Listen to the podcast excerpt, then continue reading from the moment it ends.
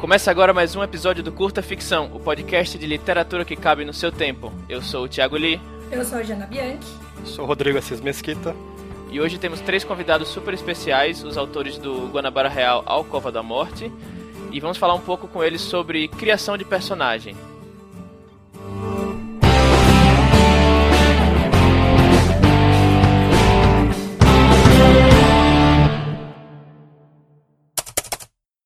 Bom, nosso primeiro convidado hoje é o Enéas Tavares. Enéas, fala um pouquinho sobre você.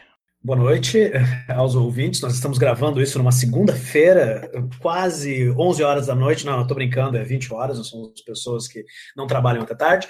Eh, eu sou o autor de Brasiliana e Steampunk, que é uma série que reinterpreta os heróis da literatura brasileira num cenário retrofuturista, e agora coautor de Guanabara Real, A Alcova da Morte, junto com a Nikellen Viter e o André Codenons. E nossa segunda convidada aqui, a, como o Enes falou, a Nikellen Viter.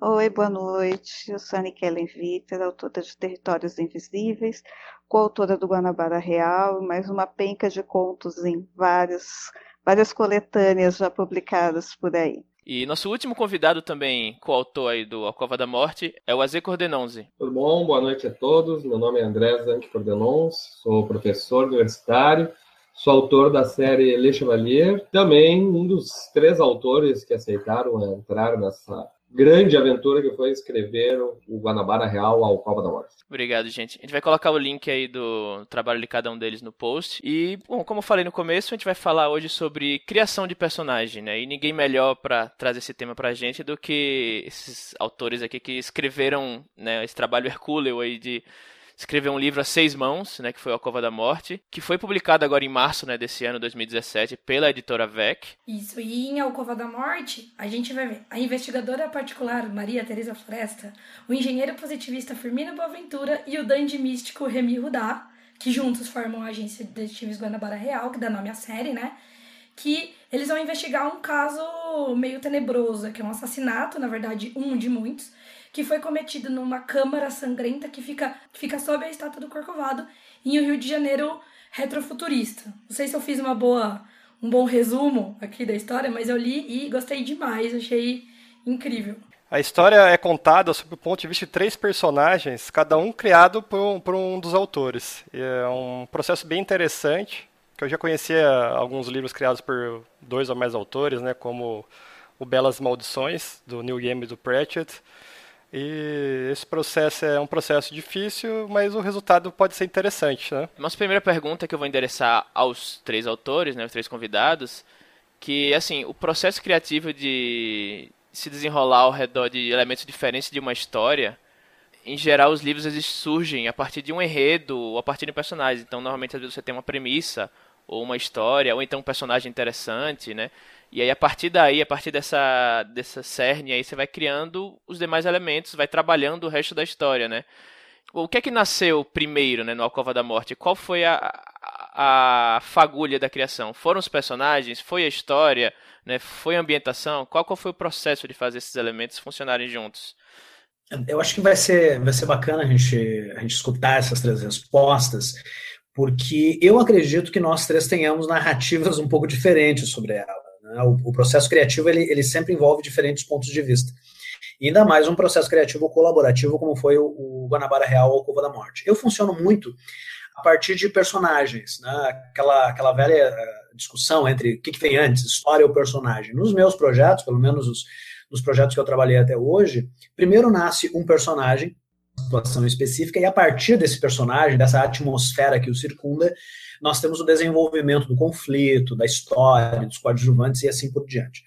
O que me interessou muito no Guanabara Real, a partir da ideia inicial que o Arthur Vec nos, nos passou, que é o, editor, é que o Arthur eh, chegou com uma ideia que tinha um, uma, um peso comercial muito, muito bacana, um peso popular, que é assim, olha, um romance com uma agência de detetives no Rio de Janeiro, Rio de Janeiro Steampunk, Uh, e cada um de vocês assumiria um personagem que compõe essa agência. Então, o nosso processo inicial foi primeiro pensar nos personagens. Eu cheguei nesse dandy místico, que é o Remy Rudá, que é um personagem que acaba assim aglutinando uma série de interesses que eu tenho Então, é um personagem que dialoga assim com o sobrenatural, com o misticismo, com cabala, com tarô, né, com esoterismo de uma forma mais ampla, que brinca com personagens como John Constantine dos quadrinhos, com Dorian Gray do Oscar Wilde, com o João do Rio, né, a nossa grande personalidade aí decadentista do início do século XX, e todos eles estão um pouco aglutinados nesse, nesse personagem que é o, o Remy Rudá. E é a partir da criação desse personagem que eu desenvolvi o arco dele dentro de A Alcova da Morte. Então foi a partir da criação do personagem né, que eu, eu cheguei a personagens que envolvem né, esse contexto de bruxaria no Rio de Janeiro do final do século, o, o cenário prostíbular, né, uma vez que o Remy é, é também um dandy amante de prazeres, experiências exóticas e diferentes. Então ele, ele orbita determinados contextos que tem muito a ver com um tipo de literatura do século XIX que eu gosto bastante. Então o meu processo com o Remy Rudá foi, foi nessa direção.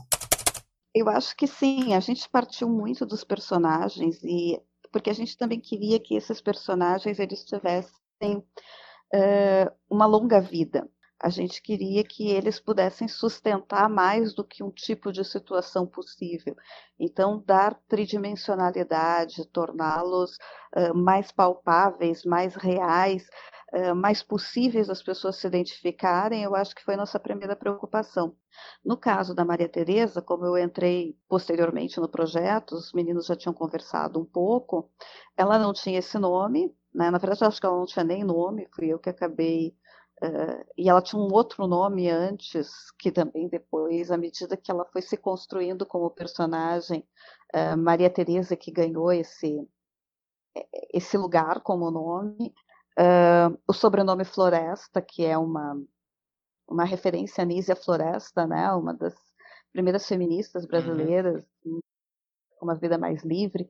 Então eu queria eh, dar essa, essas características para ela. E uma coisa que eu gostaria de que eu quis fugir e falei para os meninos é que eu não queria que ela fosse jovem demais. Né? Eu queria uma mulher com mais de 30, com um, uma história, com um passado, uh, e que não fosse alguém que estava ali apenas, sei lá, sensualizando, né? mas alguém que, que tem uma carga Uh, dramática, com várias e várias camadas para serem descobertas à medida que as histórias sobre a agência fossem sendo desenvolvidas. Eu, eu achei legal dela, porque eu, eu gostei muito da personagem justamente por isso que você falou.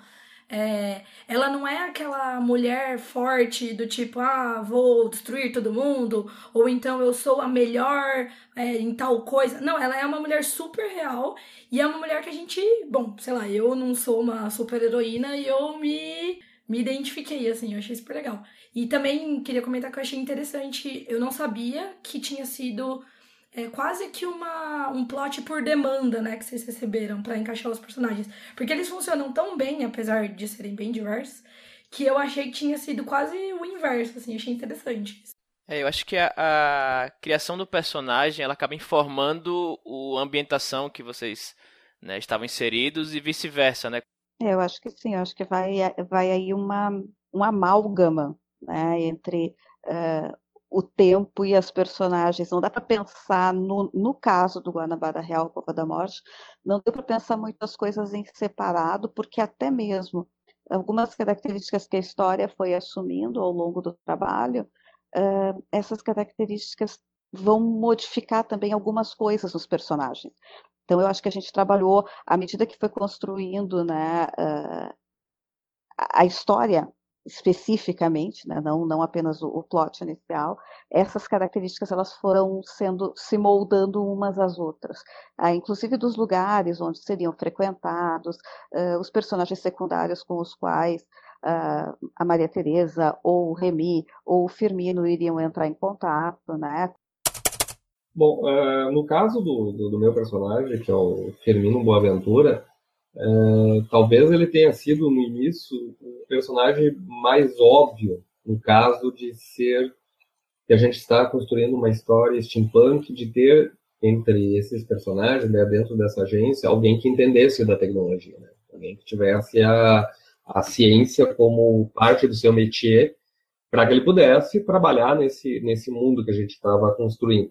Ele, quando eu peguei ele comecei a construir, uh, eu tinha essa, essa possibilidade, essa ideia. Bom, nós vamos ter então um personagem aqui que ele vai, ele vai dar o tom tecnológico bem oposto ao tom do, do Remy Rudá, que ficou a cargo do, do Enéas. Mas, por outro lado, exatamente para tornar esse personagem mais real, mais interessante, mais é, di, é, diverso, para até mesmo para a pessoa ver, ou oh, não, não é um, um simples é, engenheiro, a gente trabalhou com a questão do, da recém-abolição da escravatura e o fato dele ser negro, dele ter conseguido se formar em engenharia na França e retornar para o Brasil, e a partir daí, não conseguindo emprego, ele acaba indo trabalhar para Maria Teresa. E por outro lado, então, para eu trabalhar com isso, assim como, por exemplo, o Remy, nós tínhamos ali a ideia, como a Enéas colocou, do, dos prostíbulos, do, do, dos terreiros, onde esse, esse personagem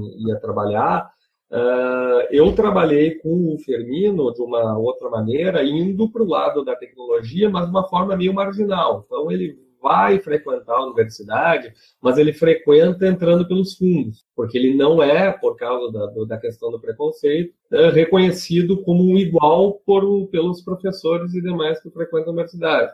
Ele vai até uh, o Instituto Médico Legal, mas ele também, ele não, ele não é sempre reconhecido como uma pessoa que deveria estar ali.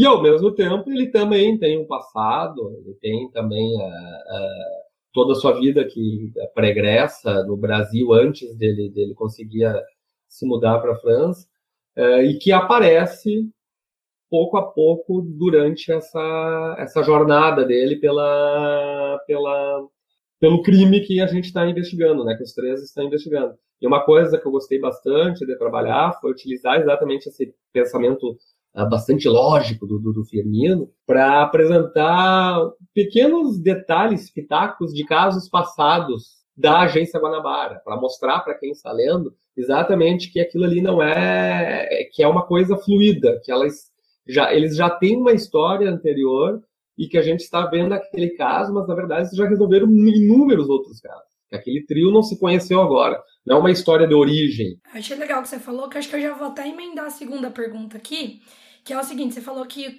você e a Nikki falaram dos, dos arcos, né, dos personagens, e, e assim, não sei, para quem não leu ainda, é só explicar que a história é uma história única, são três personagens, mas são, eles interagem o tempo todo, né? Tem os três arcos, mas tem uma história principal.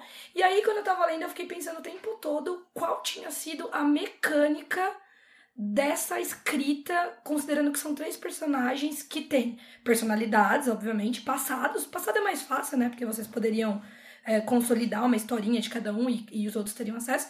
Mas eu fiquei me perguntando, como vocês faziam? Por exemplo, quando eles têm os momentos de interação, né? Quando eles não estão interagindo com personagens secundários, mas entre eles três, é, cada um escrevia e aí inseria as partes dos outros dois personagens principais, e daí depois os aspas, donos dos personagens um, faziam uma revisão para verificar se ele estava coerente com a, com a personalidade e tal.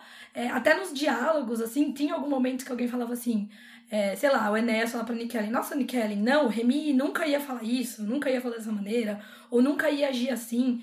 Porque, assim, a gente vê que eles têm o... O próprio Firmino e o Remy, eles têm uma dinâmica própria entre eles ali.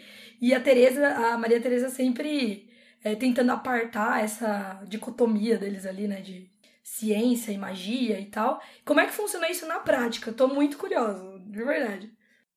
Nós temos processos, Jana, que são bem diferentes. Assim, eu, eu tenho um processo que, que é até mais parecido com o processo do André, um pouco, que é de escrever muito rápido no primeiro momento, depois ir reescrevendo e reescrevendo o texto. A Nikellen tem um processo um pouco diferente e nós, de saída, nós percebemos que teríamos que abrir mão dos nossos processos criativos individuais para abraçar um processo criativo que se adequasse ao, ao projeto, né, ou à proposta. Então, o que, que nós fizemos? Ao invés de deixar detalhes de enredo para serem resolvidos durante a escrita, que é um pouco meu processo, nós estabelecemos que, como esse romance ele seria escrito por três pessoas diferentes, nós teríamos que primeiro definir o enredo. Então, nós tivemos duas reuniões em que nós definimos os mínimos detalhes, o que aconteceria nos 21 capítulos. Quem alinhavou isso, né, no, no primeiro momento, foi o André. O André construiu esse arquivo com, com a descrição, com o sumário desses 21 capítulos, e nós já sabíamos que desses 21, 7 seriam protagonizados pelo Remy, sete pela Maria uh, Teresa e sete pelo Firmino, que seriam justamente os sete capítulos que cada um de nós escreveria. Depois desse, desse detalhamento de enredo estabelecido, aí cada um ficou responsável por escrever os seus capítulos. Lembrando né, que o romance ele não apresenta esses capítulos em ordem. Por exemplo, primeiro os capítulos da Teresa, depois os capítulos do Firmino. Eles são capítulos intercalados. Né? Então, é, eu, a, a Nikellen escreveu o capítulo 1, depois o capítulo 3, depois o capítulo 6, o André o capítulo 2, depois o capítulo 7, enfim, eu me perco nesses cálculos, dane-se, tá? Eu, eu escrevi o capítulo 3 e assim sucessivamente, tá? Depois que a gente fechou, então, esses capítulos, a gente começou a se trocar uh, para que justamente essas vozes elas pudessem ser ajustadas. Tá? Então, grosso modo, foi esse o processo. Eu acredito que a Nikela e o André possam detalhar ainda melhor né, essas questões que tu trouxeste, Jana, de como é que esses ajustes de vozes, por exemplo, como é que o Remi nos capítulos escritos pela Nikele funcionaram em contraste com o Firmino nos capítulos do Remi e assim por diante. Eu escrevi o primeiro capítulo, depois os meninos escreveram o segundo e o terceiro, e quando os personagens interagem, já é no quarto capítulo. Pelo primeiro e o segundo, o primeiro, o segundo e o terceiro capítulo, uh, a gente já pôde pegar um pouco do que, que eram os personagens e como eles se portariam uns com os outros, qual uh, a forma como eles se conectariam uns com os outros. Não, não senti grande dificuldade ali uh, naquela hora, até porque a gente tinha discutido esses três primeiros capítulos, cortado algumas coisas, assim, uh, na minha leitura do, do texto dos meninos, na leitura que eles fizeram do meu texto, a gente fez essas, esses ajustes iniciais.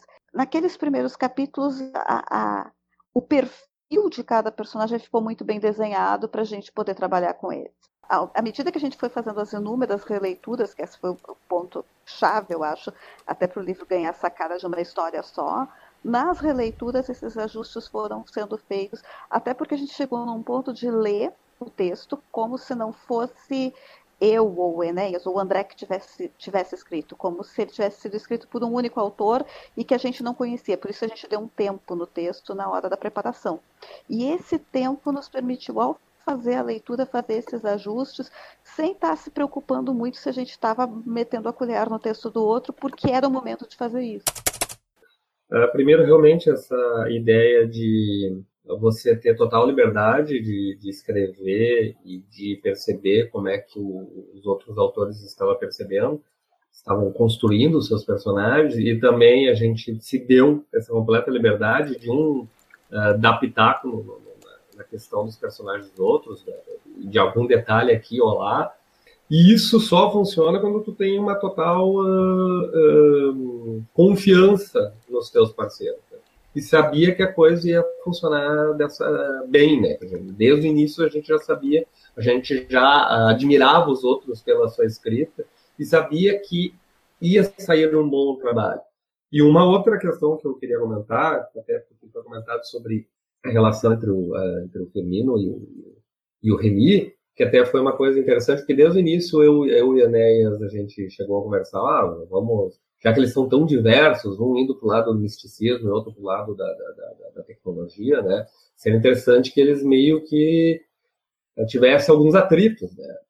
E aí eu acho que eu e a Enéas utilizamos isso meio para exorcizar, assim, a nossa amizade, né, e a gente não deixou muito preparado o que, a gente ia sacanear um ao outro. Então era meio que novidade, assim. A gente sabia que os dois personagens iam ter seus atritos, mas a gente não preparou esses atritos. Então, a cada vez que aparece o Remy ou o Firmino preparando, uh, de alguma forma, tentando sacanear um ao outro, foi tudo de forma completamente natural, não foi planejado. A gente dava risada depois quando recebia os textos.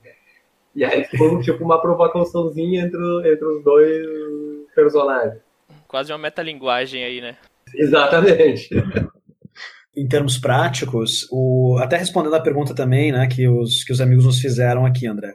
Tu lembras que teve, teve dois momentos no romance que exemplificam um pouco essa pergunta da Jana com respeito a, a uma pessoa acabar mexendo ou influenciando no capítulo do outro. Né? Teve um primeiro momento em que eu disse para o André assim, André, eu tô, eu tô sentindo falta de um vínculo emocional do Firmino. Eu acho que o Firmino, ele, obviamente, ele é um personagem assim, um pouco mais endurecido, até pela, pelo histórico, pelo background, mas, mas eu sinto falta de uma conexão um pouco maior com uma personagem coadjuvante. A gente decidiu nós daríamos uma ênfase um pouco maior à, à, à esposa, né, ou à viúva da, da, da, primeira vítima, vítima que o romance abre com esse, com esse sujeito sendo encontrado na alcova da morte do Tito. Quando, quando a gente cria é, uma história, um personagem, às vezes a gente tem alguma mania assim de querer manter na marra alguma coisa que agrada muito a gente. E eu queria saber como é que vocês lidaram com isso, sendo três autores interagindo numa história só. Tinha alguém que acabava arbitrando? Ou como é que vocês faziam? Saia no tapa? Se qualquer assunto desse livro tivesse sido decidido assim na base da discussão, do tapa, de quem arbitra mais, esse livro não teria saído. Né? Porque pegando o gancho do que o André falou anteriormente, eh, você precisa se entregar totalmente a um projeto colaborativo assim e confiar mais nos seus parceiros do que em si próprio. Então, uma certeza que nós tínhamos e que perpassou esse projeto era quem arbitrar os capítulos do Remy não é o Enéas, é André Nikellen. Se alguém tem que arbitrar os capítulos do Firmino, não é o André que os escreveu, e sim a Nikellen e o Enéas. Se alguém tem que tomar uma decisão final né, e, e definitiva sobre os capítulos da Nikellen, os capítulos protagonizados pela Maria Tereza Floresta, é o Enéas e o André, além do Arthur como árbitro final aí de toda essa, de toda essa narrativa. O que, que isso significa? Que nós de saída né, uh, uh, colocávamos ideias, apresentávamos né, os assuntos, os temas que nos entusiasmavam, mas muita coisa ficou de fora na história, ou porque talvez eh, no meu caso, né, talvez André e Nikellen não achavam que aqueles temas interessariam para aquele primeiro volume. Então, foi um processo muito tranquilo da gente conversar e de acima de escutar a própria voz, o próprio gosto, a própria sensibilidade, escutar o outro.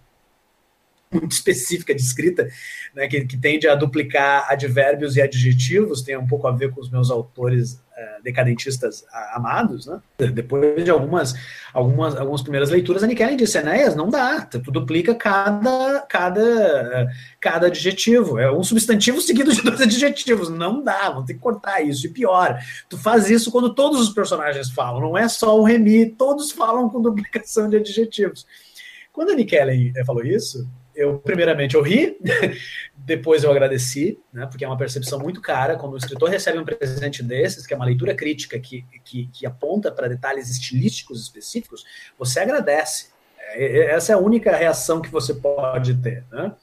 E depois disso eu baixei a cabeça e fui lá cortar os adjetivos, obviamente, né, deixando claro quando eu os achava necessários. Né? É, a gente fala muito assim da, da voz do escritor, né? De a gente ter que achar a nossa voz, que até é o mais difícil, a gente começa emulando outros autores até chegar na nossa própria voz. Só que até estudando a respeito, a gente vai vendo que também, às vezes o autor não tem uma voz só, né? Tá, tem a voz do próprio personagem, varia de acordo com o personagem, varia de acordo com o livro. É, no caso do específico do Guanabara, o quanto que vocês sentem ou acham que a voz de cada personagem é a voz de vocês mesmo? O quanto é a voz que vocês criaram uh, eh, para esses personagens específicos? É, foi um, vocês sentem assim até pelos comentários que, cês, é, que eu ouvi aqui que houve de certa maneira também uma espécie de construção de uma uma voz bizarra híbrida assim uma, uma voz coletiva do, de vocês na, na, na, nesses personagens nesse livro quando a gente começou a escrever, a nossa primeira ideia era escrever cada capítulo em primeira pessoa, para não correr o risco dessa voz híbrida bizarra que tu comentaste. Então a gente fez, eu cheguei a gente fazer até alguns ensaios e eu confesso assim, que escrever em primeira pessoa para mim ainda é uma dificuldade, mas a gente estava começando, até que numa das reuniões, não sei por que cargas, a gente decidiu bater o martelo. Não, vai ser em terceira pessoa e nós vamos então construir a história a partir daí. Isso dava um problema, porque não bastava estar no ombro da personagem, né? A gente ia ter que ser esse narrador de fora, e esse narrador tinha que ser coeso durante o livro todo.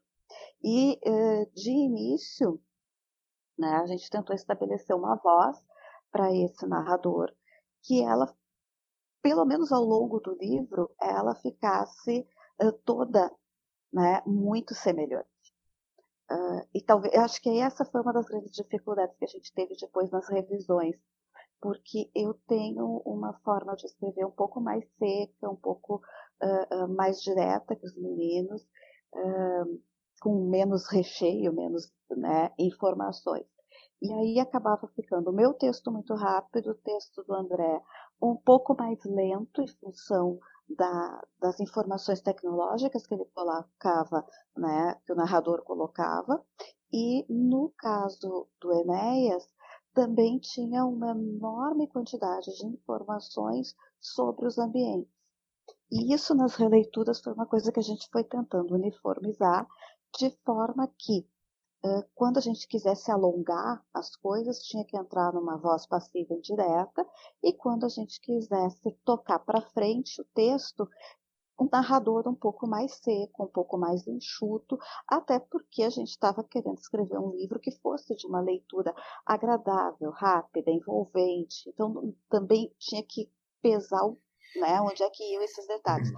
Mas eu acho que ao final e ao cabo de tudo, a gente conseguiu achar esse narrador, que não é um, um narrador híbrido bizarro, mas é um, um narrador e não três narradores. Embora sim, as três personagens tenham uma voz muito forte nossa, né, da, das nossas características como autores, como estilistas da escrita. Então, é, é como a Michele colocou, realmente essa foi uma das preocupações mais é, pertinentes, mais importantes que a gente teve desde o início, é, e foi objeto de, de, de, bastante discussão e, na verdade, de reescrita. Os, os, três primeiros capítulos, eles passaram por uma reescrita bem mais pesada por causa disso. Quando eles surgiram, a gente percebeu que estavam muito distintos casos, porque eu queria mostrar como é que era aquela Rio de Janeiro, toda tecnológica, como é que era a percepção do Firmino, na verdade, essa era, era a minha proposta, era mostrar como é que o Firmino observava aquela Rio de Janeiro nos seus aspectos tecnológicos.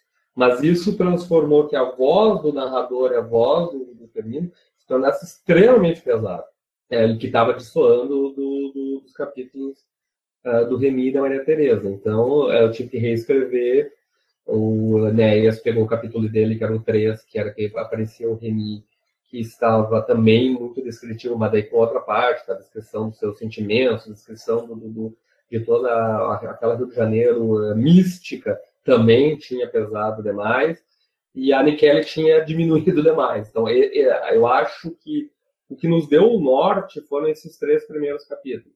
O quanto que mudou, o, o, quanto os personagens mudaram, ou a narrativa mudou desde esse planejamento inicial e dessa primeira visão que vocês tiveram, até esse, esse brainstorm, esse, esse resuminho que vocês fizeram da divisão de capítulo e para a versão final que foi publicada. No caso do Remy e do Firmino, os personagens não mudaram tanto, especialmente por background. Eu acho que uma das primeiras coisas que a gente fez foi definir, eu e André, pelo menos, definir direitinho qual seria o passado desses personagens e, e de que modo esse passado iria formar esses personagens enquanto esses opostos temáticos, né, o dandy místico e o engenheiro positivista. O que mudou muito foram os coadjuvantes. Os coadjuvantes ganharam fôlego, ganharam vida, né, os, o, de novo, né, se o, o protagonista começa como um estereótipo mais pálido e vai e vai fortalecendo, enfim, e, e, tendo, e tendo maiores detalhes, a mesma coisa acontece com os coadjuvantes. Então tem personagens coadjuvantes é, que são, que são é, personagens que interagem com Remy, que a princípio eram personagens sem grande importância. Madame Leocádia, por exemplo, ou mesmo a, a historiadora né, de, de cultura religiosa. Então, para mim, foi mais isso, foram mais os personagens coadjuvantes que foram mudando né, dessa, desse primeiro esboço até o final.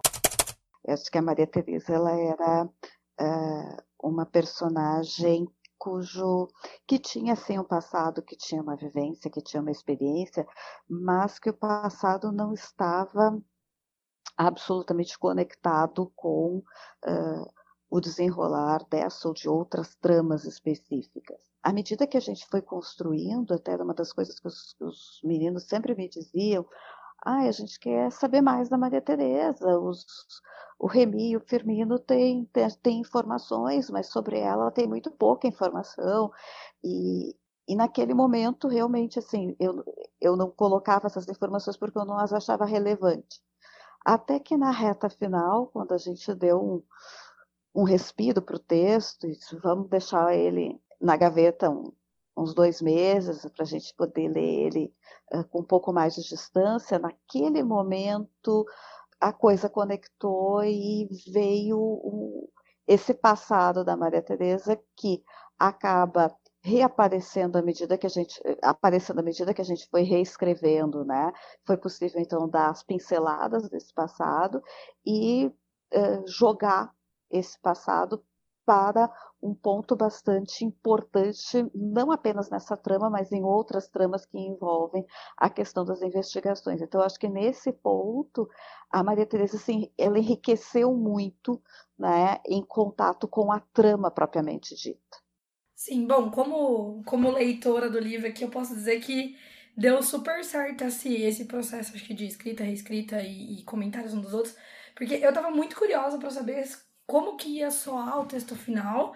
É, eu já tinha lido livros de outros autores, na verdade, mas eu li assim, por exemplo, eu li o Talismã e, e do Stephen King com Peter Strauss, mas eles fazem um texto só, sem separações claras de pontos de vista e de coisa assim. E até parece que há brincadeiras que eles tentam emular o estilo um do outro. E eu tava muito curiosa para saber como que vocês iam fazer para encaixar tudo e ficou, nossa, ficou muito legal. É, eu acho que tudo que permeia esse livro é bacana, assim, desde o, a temática, desde a ambientação, acho que como o Enes falou no começo, né? É um, um pitch que já, te vem, já vem de leitor do, do começo, né? A questão de se passar no Rio de Janeiro, a questão do, do retrofuturismo e tudo mais. É, toda a diversidade que veio de um jeito bem natural, cada um dos personagens eles não são o modelo é, protagonista padrão da literatura especulativa, isso é muito legal. Queria abrir aqui o, o espaço para as palavras, considerações finais, jabá, comentários.